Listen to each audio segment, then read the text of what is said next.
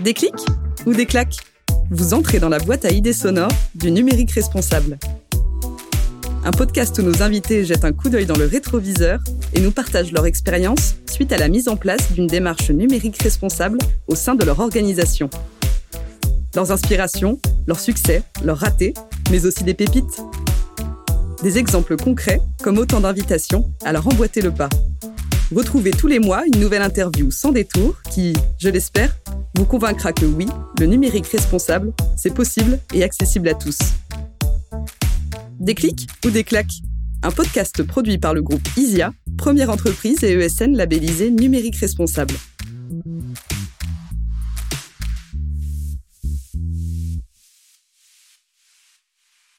Aujourd'hui, aucun geste de la vie quotidienne n'échappe à l'usage du numérique. Pourtant, selon différentes études réalisées avant la crise sanitaire, 14 millions de Françaises et de Français, 17% de la population selon l'INSEE, seraient en situation de fragilité numérique, c'est-à-dire éloignés, non équipés et ou en grande difficulté avec les différents usages du numérique. Les publics touchés sont variés, personnes âgées, en situation de précarité, d'isolement ou de handicap, et les inégalités nombreuses que l'on parle d'accès au droit, à l'emploi, à l'éducation ou à la santé. Chargés de la promotion des solidarités et de la cohésion territoriale, les départements sont donc directement concernés par les problématiques d'inclusion numérique, et ces problématiques, elles sont elles-mêmes au cœur de la réflexion lorsque l'on s'engage dans une démarche numérique responsable. Ça va être l'un de nos sujets du jour. En avril, la parole était donnée à la région Bretagne en la personne de Jérôme Tréhardy. En juin, c'était au tour de la métropole de Rouen-Normandie. Aujourd'hui, on dézoome un peu et on retourne en Bretagne, direction l'île-et-Vilaine. Pour nous accompagner, Dominique Cargosien. Dominique, bonjour. Bonjour Cécile. Cela fait plus de 11 ans que tu évolues au sein du conseil départemental de l'île-et-Vilaine. Tu en as d'abord été la responsable de la communication numérique. Tu es désormais déléguée à la stratégie digitale et au numérique responsable. Diplômée de l'université de Metz en ingénierie du multimédia, tu as également œuvré pour l'agence de l'eau Reimeuse ainsi que pour la ville de Rennes toujours à des postes mêlant euh, numérique et communication. Dominique, quand as-tu eu le déclic qu'à force de cliquer, on allait se prendre des claques? Je parlerai pas de déclic, mais de prise de conscience de plus en plus aiguë. D'abord quand je m'occupais de communication numérique, puisqu'on s'occupait du site internet de la collectivité et euh, on était souvent confronté à des demandes de, plus euh, d'ergonomie et de simplicité d'accès à l'information. Et puis ensuite, quand j'ai intégré une toute jeune délégation à la transformation, qui avait pour mission d'accompagner toutes les transformations organisationnelles, managériales et numériques de la collectivité, quand on s'est penché sur un projet de transformation numérique de la collectivité, et là, par le terrain, par les collègues du secteur social notamment, a émergé très vite cette problématique de la difficulté de l'accès au droit pour euh, les usagers, pour les habitants d'Ille-et-Vilaine, en raison d'une dématérialisation massive et je dirais assez brutale de l'État. Il y a eu un tournant en 2015-2016 avec un projet qui visait à terme à dématérialiser à 100% tout ce qui était euh, demande de prestations en ligne. Et ça a eu pour effet de précipiter une partie de ces usagers qui étaient déjà en difficulté sociale vers euh, les derniers interlocuteurs euh, de terrain disponibles, les derniers agents publics euh, disponibles, à savoir bah, les secrétaires de mairie dans les mairies, les agents d'accueil, mais aussi nos collègues qui travaillent dans les centres départementaux d'action sociale, d'autres agents publics dans les CCAS pour demander de l'aide. Parce que, comme tu le disais en introduction, il y a eu dans cette démarche de dématérialisation finalement un angle mort qui était le manque de prise en compte des grosses difficultés d'une partie de la population avec l'outil numérique. On parle même pas euh, d'accès à Internet, on parle même pas de zones blanches qui sont de réels problèmes. On parle de problèmes d'électronisme, on parle de problèmes d'exclusion renforcée à cause de cette dématérialisation. Et bah, dans les territoires, les seules personnes susceptibles d'aider ces personnes qui sont démunies face à l'outil numérique, ben, ce sont euh, souvent des agents euh, du secteur public et pas mal de nos collègues euh, du secteur social. Donc tout est parti de là. Tout est parti de là. Et en fait, dès donc 2018, à un moment donné où le on a travaillé au sein de la délégation à la transformation sur un projet de transformation numérique. On a en parallèle travaillé sur un projet d'inclusion numérique qui visait à bien intégrer ces problématiques d'accès aux droits sur nos territoires pour euh, bah, les usagers du département. Il faut savoir que, tu le disais tout à l'heure, c'est vrai que le, le, département a un champ de compétences très large dans le domaine du social. Près de 66% du budget de fonctionnement du département est consacré à la solidarité. Donc, euh, c'est vraiment une orientation très lourde. Et dans notre réflexion sur la transformation numérique, l'inclusion numérique est, est, est, est, le pendant euh, naturel. Je pas que ce qu'on fait est, abouti, une démarche de long terme, mais en tout cas, on adosse la démarche d'inclusion numérique à notre démarche de transformation numérique. Alors, avant d'évoquer tes, tes, fonctions, on va peut-être revenir sur cette délégation. Donc, délégation générale à la transformation, tu le disais, qui a été créée en 2017 son objectif, c'est d'accompagner la transformation de la collectivité, que ce soit d'un point de vue managérial, numérique ou encore organisationnel. Est-ce que tu peux nous en dire plus sur son fonctionnement et sur la place qui occupe euh, le sujet du numérique responsable? Oui, tout à fait. C'est vraiment une euh, entité qui a été créée suite à une volonté forte des élus et de la direction générale en 2017. Nos décideurs avaient conscience qu'il fallait donner une impulsion forte à une démarche de transformation y a une nécessité d'évoluer auquel bah, beaucoup de structures du secteur public sont confrontées par rapport aux besoins de nos usagers, par rapport à de nombreuses euh, évolutions structurelles. Et cette délégation à la transformation a intégré euh, des entités déjà existantes, notamment la direction euh, informatique qui s'appelle chez nous la direction des systèmes numériques, à une autre entité qui s'appelait le Conseil en innovation et en organisation avec des consultants internes, mais aussi la communication interne, et puis une entité qui s'appelle la direction de la citoyenneté, euh, qui pilote euh, toute la démarche de relation avec les usagers au travers euh, de collègues de démocratie participative, en charge de la démocratie participative, et de collègues qui pilotent notre plateforme de relations usagers qui s'appelle ELISA. C'est une délégation maintenant qui a six ans d'existence, qui a pris toute sa place dans le paysage de la collectivité et qui pilote notamment la démarche de transformation numérique. Et la thématique du numérique responsable qui euh, n'était pas mentionnée en tant que telle lors de la création de cette délégation à la transformation a émergé euh, progressivement quand on a élaboré notre plan de transformation numérique. C'est un gros plan stratégique de transformation sur euh, quatre ans adossé à un budget de 15 millions d'euros qui a été voté par nos élus en 2019. Et en fait, dès le vote de la feuille de route de transformation numérique, on s'est rendu compte collectivement que la notion de responsabilité du numérique n'était pas assez clairement évoquée. Et même si dans les faits, beaucoup d'actions enclenchées relèvent d'une démarche de relation numérique, il n'y a pas de vision cohérente, articulée autour d'une démarche de numérique responsable.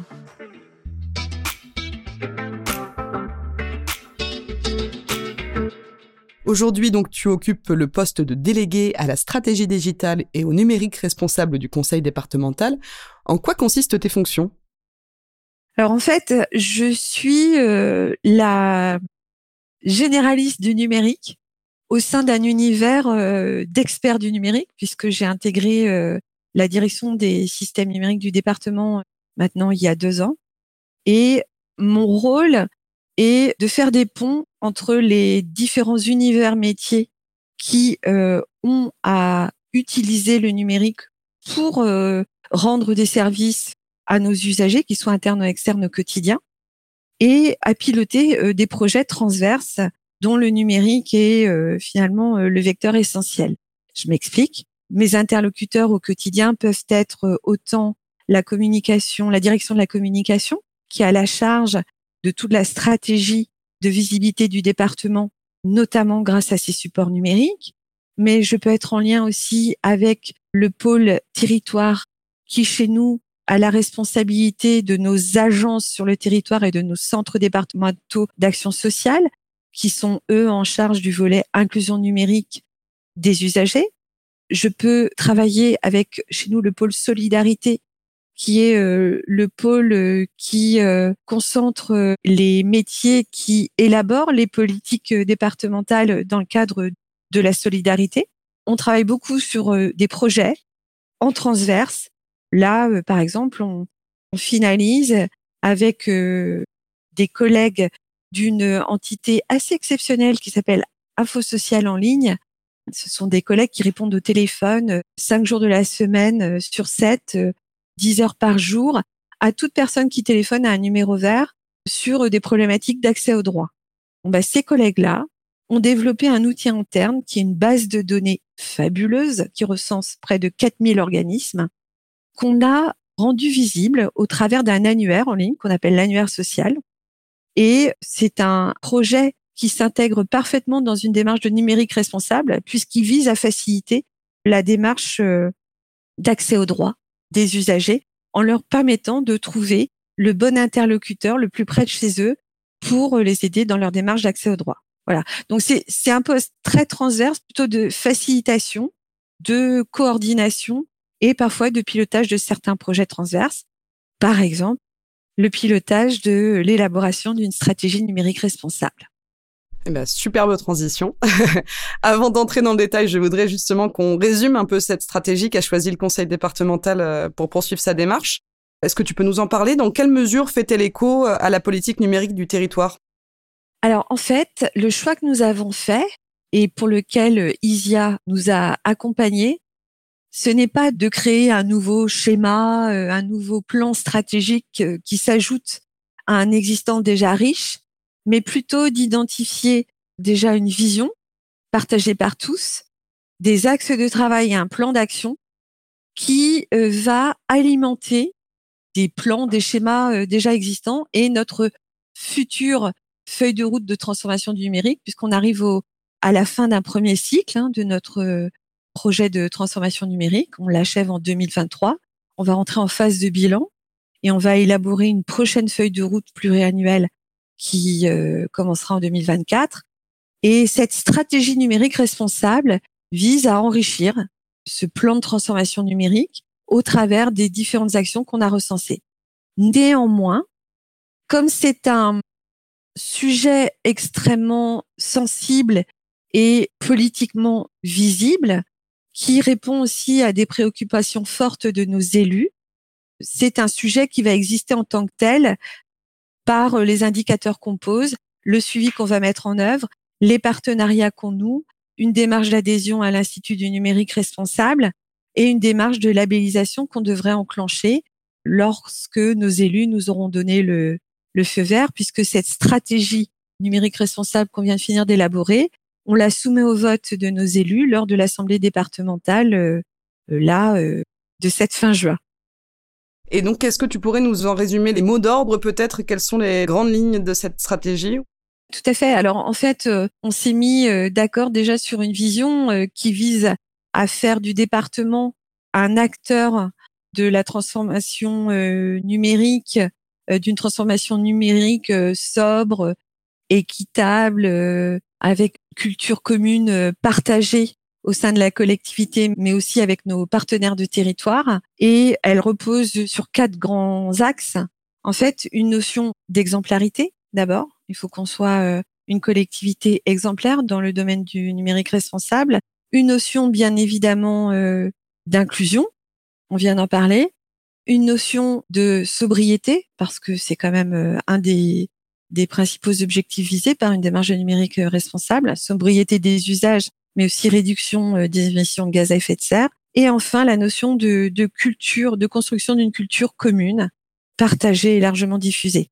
Ce qui est intéressant, c'est que tout, toute cette démarche a été engagée euh, par votre propre volonté, j'ai envie de dire, comme le, cinquième et dernier objectif qui est fixé par la loi Rennes en, 2021, il concerne des collectivités territoriales, mais les communes de plus de 50 000 habitants. Donc les initiatives que peuvent mettre en place les, les conseils départementaux en matière de NR sont soumises à leur volonté. Donc c'est vraiment une volonté de votre part que de vous être autant engagé dans, dans cette démarche. Oui, tu as tout à fait raison de le souligner.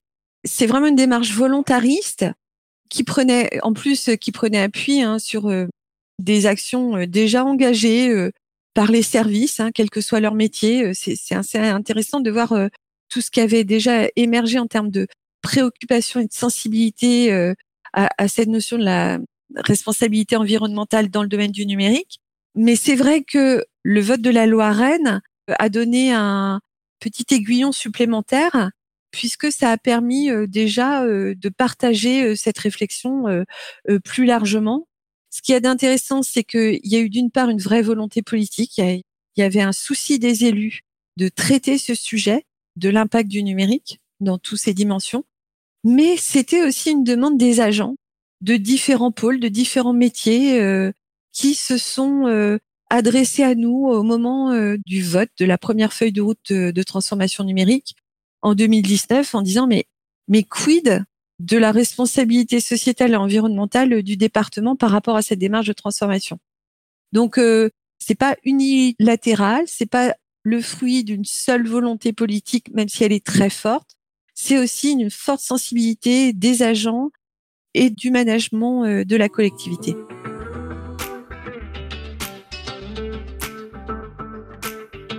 En décembre dernier, les élus de la majorité présentaient leur projet de mandature pour la période 2022-2028. Deux enjeux au cœur du projet, la justice sociale et la transition écologique. Alors j'ai bien épluché le dossier et constate que le numérique intervient à de nombreuses reprises. Je voudrais qu'on parle, si tu le veux bien, de quelques sujets ou enjeux qui me paraît pertinent de relever, à commencer par le taux de non-recours au droit. En 2022, vous déplorez un taux de non-recours au droit de plus de 30%. La problématique dépasse bien entendu la sphère numérique, mais pourrais-tu euh, commencer par nous donner des éléments d'explication d'un tel chiffre d'abord, et ensuite nous expliquer comment le département s'empare de cette problématique?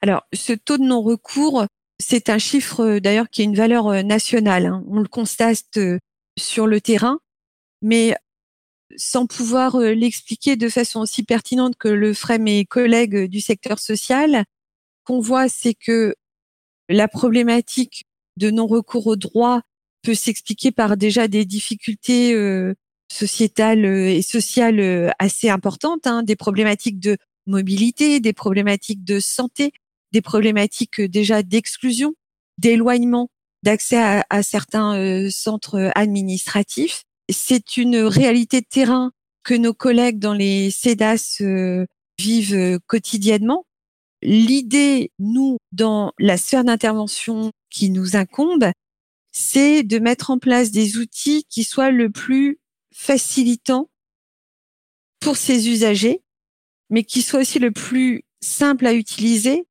pour les agents qui sont en charge de les accompagner. Tu parlais de justice sociale euh, et de transition environnementale. C'est vrai que le numérique responsable nous permet de structurer encore plus clairement en fait une démarche de responsabilité sociale du département par le numérique en mettant en place d'abord une démarche de création de services en associant euh, maintenant systématiquement les usagers à la création de ces outils-là, ce qui permet d'ailleurs d'aller souvent vers plus de simplicité et de battre en brèche certaines idées préconçues qu'on peut avoir en termes de ce qui est bon pour les usagers. On vient de le vivre justement avec le projet d'annuaire social dont je te parlais à l'instant, où nous, on était arrivé avec, euh, voilà, des idées de d'accès à l'info par profil. Euh, bon, bah, ça s'était rapidement balayé dès les premiers ateliers. Euh, en revanche, ce qu'on voit, c'est qu'il y a un besoin très clair de terminologie le plus simple possible, la notion de facilité à lire et à comprendre ce qui est exprimé. Et là, c'est vrai que même si on est conscient de nos erreurs, on continue à, à les répliquer sur nos outils numériques. On essaye aussi de produire des outils qui sont légers à consulter, qui sont simples à consulter, notamment sur smartphone.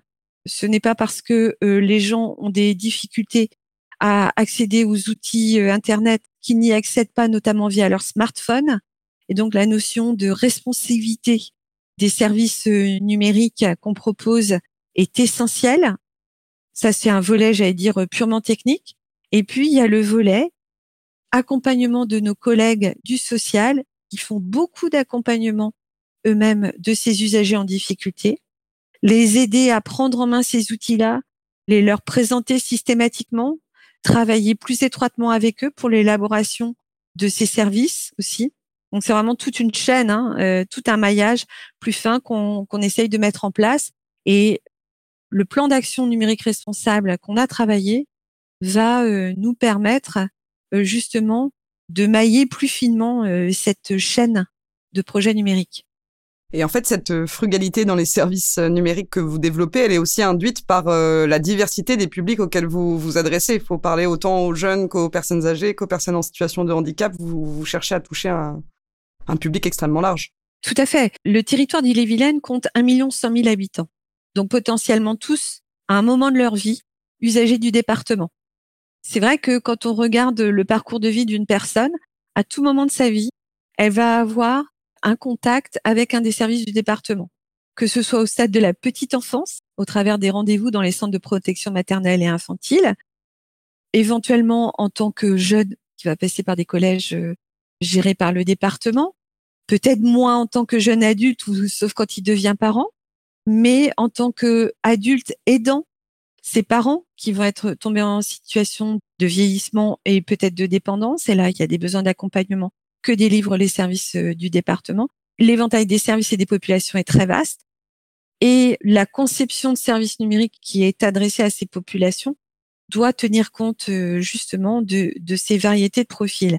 Et en fait, ce dont on se rend compte, c'est que on n'a pas encore suffisamment systématisé l'association de ces différents usagers à la création des services qui les concernent naturellement. Mais c'est valable aussi pour nos agents parce que le département est une grosse collectivité de 4300 agents. Et quand on parle de problématiques d'inclusion au niveau national, hein, puisqu'on considère qu'à peu près quand même 35% de la population a des niveaux de difficulté avec le numérique, appliqué à une population comme celle des agents du département, ça représente quand même aussi un nombre non négligeable d'agents qu'il faut accompagner, dont il faut euh, diagnostiquer euh, le niveau de difficulté avec le numérique et accompagner dans une montée en compétences qui lui sera utile tant pour sa vie professionnelle actuelle que future et pour sa vie privée. Mmh. Donc c'est très ambitieux, on le sait, on va pas tout régler d'un coup de baguette magique, mais en tout cas, ce qu'il y a d'intéressant, c'est que ce chapeau numérique responsable permet de traiter, de prendre en compte des sujets qu'on abordait sectoriellement jusqu'à présent, en donnant une cohérence globale.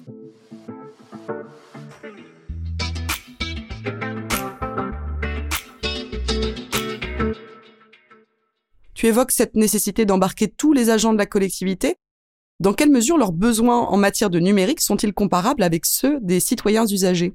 En termes de numérique, déjà, on a euh, certains de nos agents qui ne sont pas équipés individuellement d'un terminal numérique, de par leur métier. On a notamment des agents qui travaillent sur des chantiers dans les espaces naturels sensibles. On a des agents qui travaillent sur les routes, pour l'entretien des routes. On a des agents qui travaillent dans les collèges pour l'entretien des collèges, pour les cuisines. Et le risque qu'on a identifié était que ces agents ont, à un moment donné où finalement le vecteur essentiel de partage de l'information, au-delà du management d'équipe, c'est finalement euh, nos outils internes, hein, le portail intranet, on a une ruche, voilà des outils de gestion documentaire partagés. Ces agents-là n'y ont pas accès.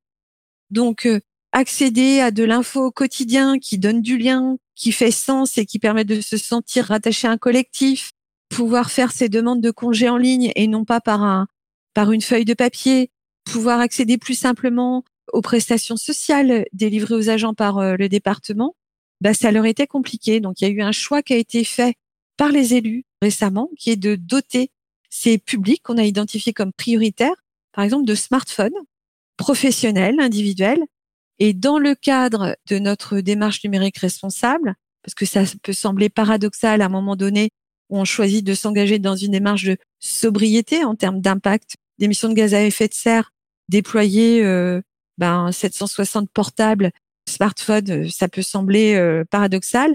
Ben, le choix a été fait de déployer des smartphones à double SIM pour encourager ces agents par à prendre en main ces outils-là et éventuellement à euh, se séparer, s'ils le désirent, de leur smartphone personnel, parce que quasiment tout le monde est équipé d'un smartphone personnel, en le lui offrant une deuxième vie, soit un membre de sa famille, euh, soit dans un circuit euh, de collecte et de réemploi.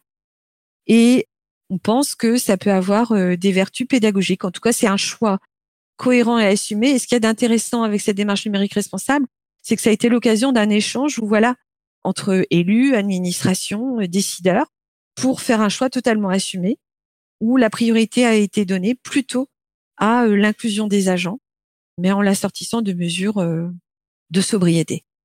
Au-delà des agents de la collectivité, le département s'engage à un accès équitable au numérique d'ici 2025. Ça signifie des avancées significatives en matière d'aménagement du territoire, de dispositifs d'inclusion et de réemploi du matériel informatique. Si on prend par exemple le dernier point, celui de l'équipement, qu'avez-vous ou qu'allez-vous mettre en place pour un numérique plus sobre? Ce qu'il y a d'intéressant, c'est que on faisait déjà, comme Monsieur Jourdain faisait de la pro sans le savoir, on faisait déjà du numérique responsable pour nos matériels sans le savoir. Et c'est ce que le diagnostic euh, qu'on a fait avec Isia nous a permis d'identifier. C'est-à-dire que depuis déjà 2007, la direction euh, informatique de l'époque avait mis en place des mesures euh, d'allongement de durée de vie des portables, hein, des ordinateurs de la collectivité. En règle générale, on était sur une durée de vie de 5 ans minimum. Donc ça, c'est quelque chose qu'on va tenter de d'améliorer encore mais on doit le faire dans le cadre d'une réflexion plus vaste. Pourquoi? Parce que allonger la durée de vie euh, simplement des matériels sans tenir compte d'objectifs éventuels de réemploi, de seconde vie au sein de la collectivité ou vers des publics euh, fléchés après du reconditionnement, ça n'aurait pas de sens. Donc, euh, ce qu'on faisait déjà aujourd'hui, c'est qu'une partie de nos ordinateurs portables en fin de vie était cédé à une euh, association de l'économie sociale et solidaire qui s'appelle Envie 35 et qui récupérait nos ordinateurs, les reconditionnait, les réparait et les cédait à un prix euh, privilégié à des publics prioritaires fléchés par nos centres départementaux d'action sociale.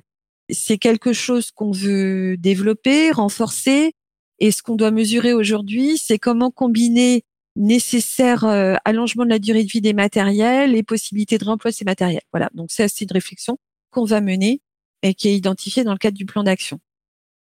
J'ajoute que c'est une réflexion que nous ne menons pas seuls, puisque sur le territoire euh, d'Ille-et-Vilaine, sur le territoire breton plus largement, c'est vrai qu'il y a, il y a beaucoup de convergence hein, sur de nombreux chantiers euh, liés au numérique, en matière d'inclusion numérique, mais aussi en matière de numérique responsable plus largement.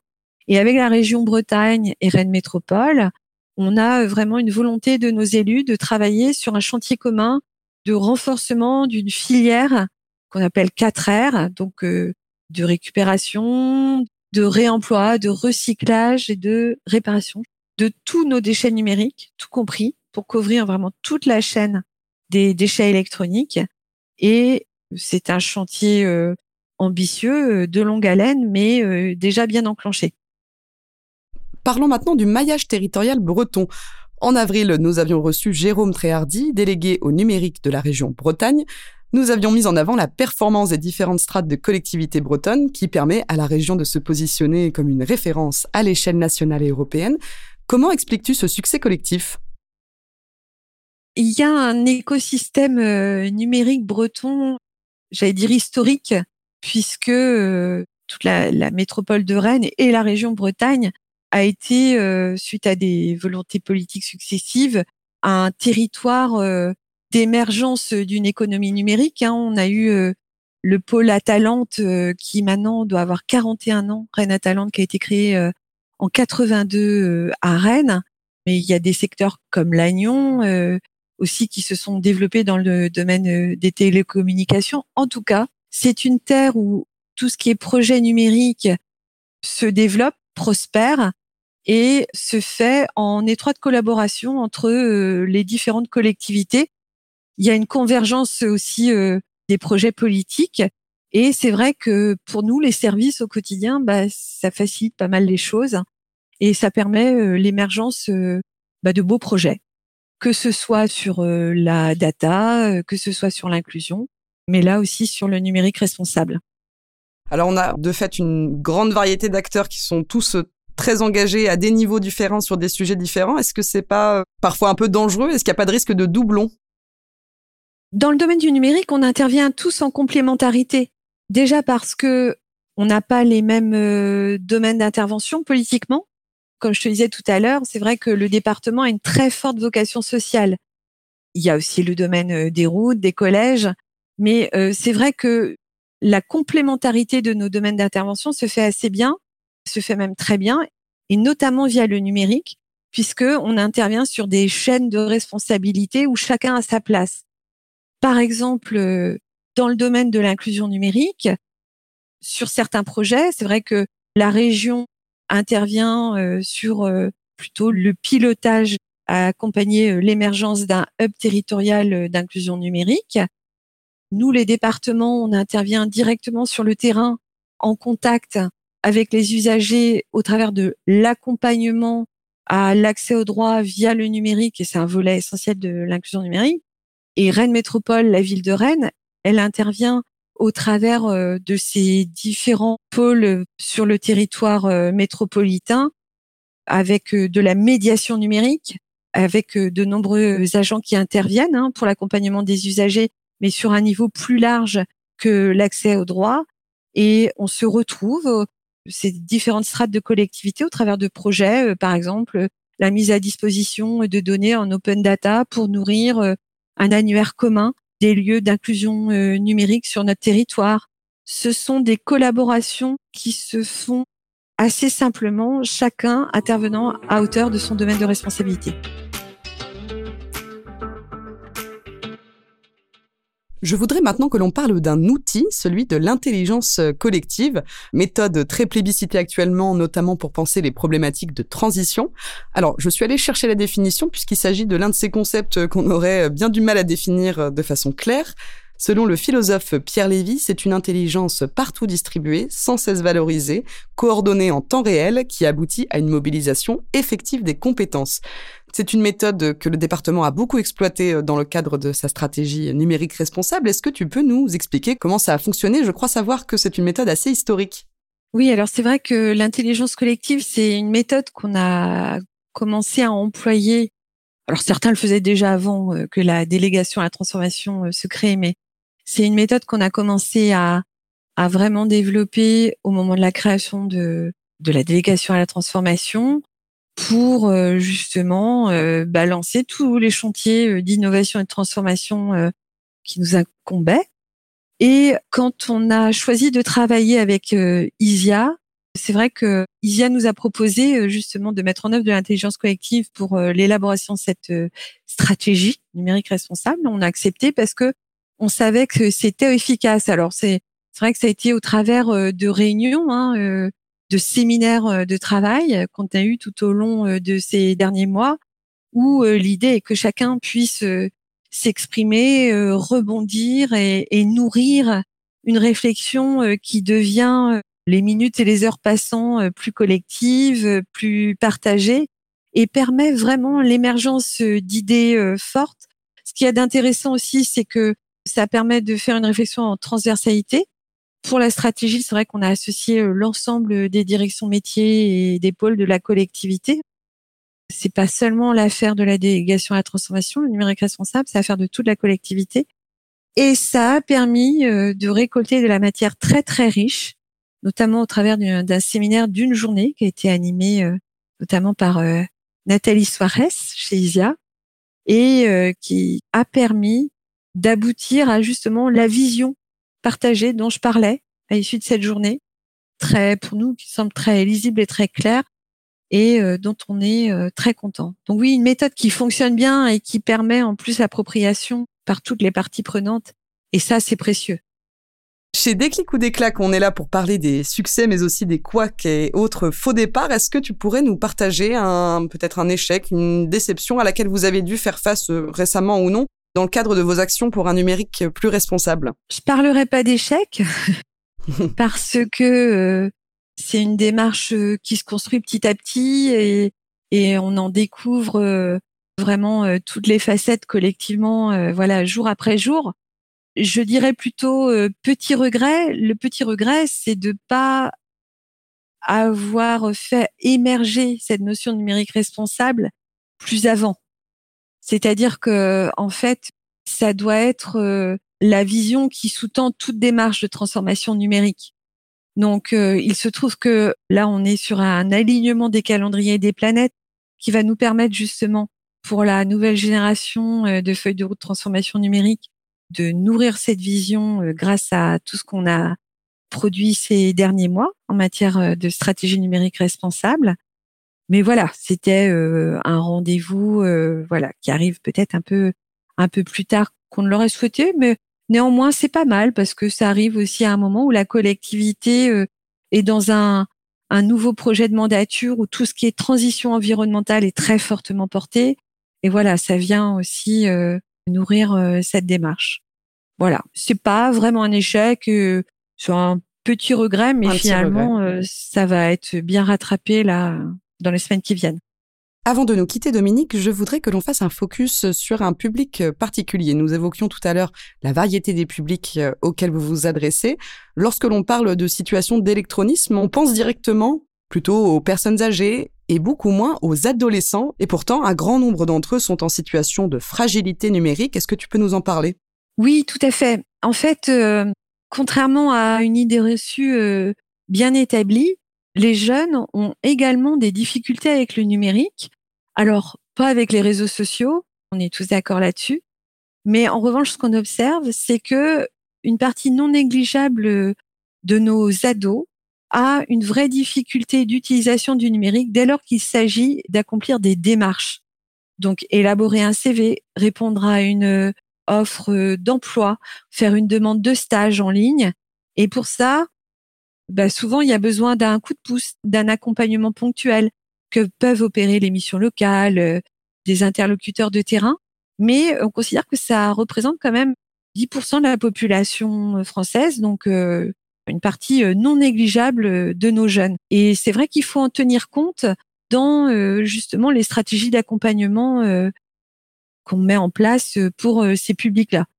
Alors c'est ce que fait l'éducation nationale hein, dans les collèges où nous, nous intervenons euh, en lien avec euh, l'académie pour l'équipement des collégiens. Mais c'est vrai que tout le volet sensibilisation et pédagogie autour euh, de ces publics qui existent doit être encore plus renforcé. Je parle même pas des notions de citoyenneté liées aux enjeux du numérique. Merci beaucoup Dominique. Merci à toi. Merci à nos auditrices et auditeurs de nous avoir écoutés jusqu'au bout. Si ce podcast vous plaît, n'hésitez pas à vous abonner, à nous laisser des étoiles et à en parler autour de vous, sur vos réseaux ou à votre prochaine pause café. Déclic ou Déclac s'accorde une petite pause estivale et revient à la rentrée. Un podcast produit par le groupe ISIA, première entreprise et ESN labellisée numérique responsable, réalisé par Aparté Studio. À bientôt!